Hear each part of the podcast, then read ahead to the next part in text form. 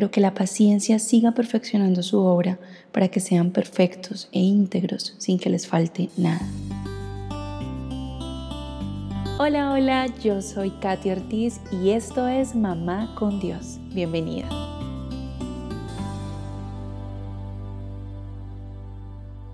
Hola, feliz y bendecido día.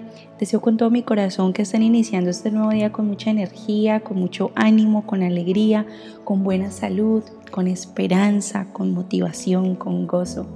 Y qué bueno hacerlo de esta manera también, pudiendo tomarse un espacio para reflexionar en la palabra de Dios, para compartir juntas un mensaje que nos edifica, que nos anima, que nos alienta. Estamos hablando acerca de los frutos del Espíritu Santo, la importancia de que esos frutos se desarrollen en nosotras y sean ese testimonio de la obra de Jesús. Y continuando con ese tema, yo quisiera que puedas imaginarte un escenario donde el jardín de tu vida, tú eres una flor, eres un jardín completo y cada faceta de tu vida es una flor distinta y ese jardín es cuidado por Jesús, que es un hábil jardinero. Y en este jardín, la obra interna de Jesús comienza de manera sutil, como la semilla que crece sin que apenas la notemos. Su espíritu va trabajando en silencio y va revelándonos con delicadeza esas áreas que necesitan transformación, esas flores que necesitan un poco más de dedicación y de trabajo. No es un proceso que se manifiesta ante los ojos humanos de inmediato, pero es esencial para poder cosechar frutos genuinos en nuestras vidas. Cuando pienso en esto, en la obra de Jesús, siempre recuerdo este versículo de Filipenses 1.6 que dice, y yo estoy seguro de que Dios, quien comenzó la buena obra en ustedes, la continuará hasta el día de Cristo Jesús. Y me encanta porque no, no habla de terminarla, eh, habla de que va a continuarla hasta el día de Cristo Jesús, es decir, hasta que el Señor venga por nosotros. Eso es una muestra de que nunca esa obra termina vamos alcanzando otras facetas, vamos mejorando, vamos transformándonos, pero siempre, siempre Jesús está trabajando en nuestra vida. Y en esta travesía de transformación, Jesús nos llama a la paciencia. La obra interna que realiza en nosotras lleva tiempo, requiere de nuestra perseverancia, pero Él nos anima a no desesperarnos si no vemos frutos inmediatos, sino a ser pacientes. La paciencia es esa llave que permite que los brotes de cambio florezcan y florezcan en el tiempo perfecto de Dios. Ser pacientes con nosotras mismas en este proceso de transformación es importantísimo. Habla de perseverancia y la perseverancia es algo tan importante eh, para los creyentes porque Mateo 24:13 dice que el que persevere hasta el fin será salvo. No podemos desfallecer, no podemos em, frustrarnos en el proceso, detenernos en ese avanzar de la transformación porque quizás no vemos inmediatamente los cambios que queremos en nosotras. La vida cristiana no es una carrera de velocidad, sino una maratón de dedicación constante.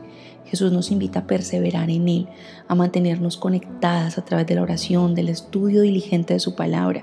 Y esa comunión constante es como, es como el agua, el agua que nutre las raíces de la transformación, permitiendo que nosotras podamos ir creciendo de manera fuerte, fructíferas.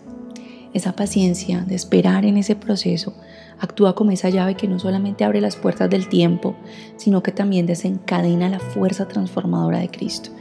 Cuando nos sentimos impacientes, Él nos recuerda que cada desafío, que cada espera, que cada aparente demora en esa transformación interna son oportunidades para fortalecer también nuestra confianza en Dios, en ese proceso divino de Dios con nosotros. Y en lugar de desesperarnos por la falta de sus frutos inmediatos, Jesús nos invita a regocijarnos en esa certeza de que cada día, en paciencia, en espera, en paciencia, en perseverancia, es una inversión que hacemos en el crecimiento espiritual, que los brotes de cambio están allí, bajo la superficie, esperando el momento oportuno para poder emerger, para poder florecer en todo su esplendor y entonces mostrar al mundo la obra de Cristo en nosotras.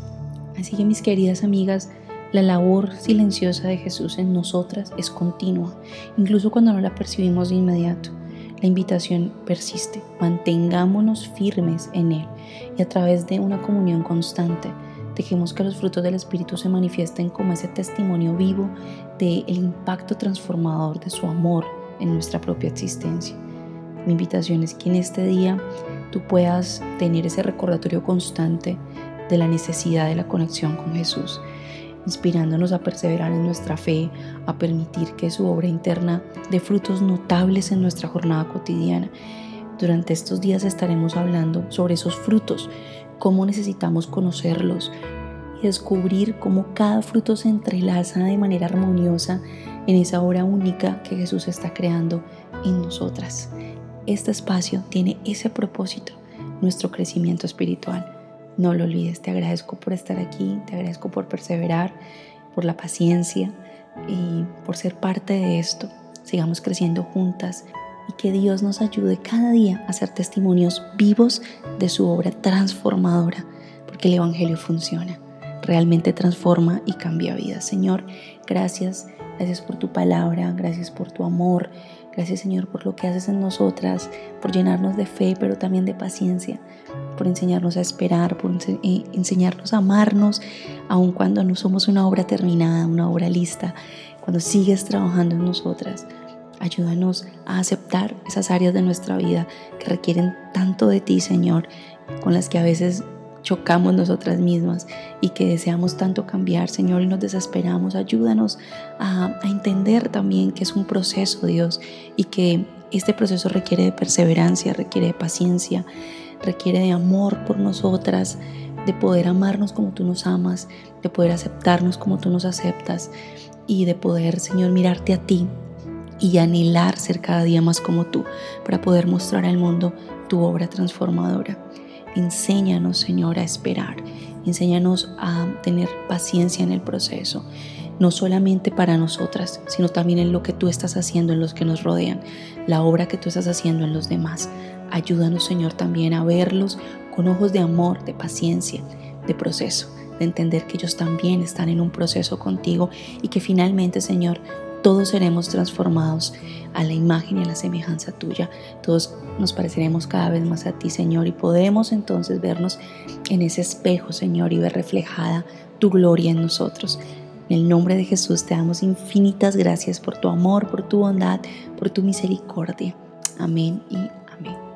Espero que tengas un día hermoso, bendecido, en victoria, con mucho ánimo. Te mando un fuerte, fuerte abrazo.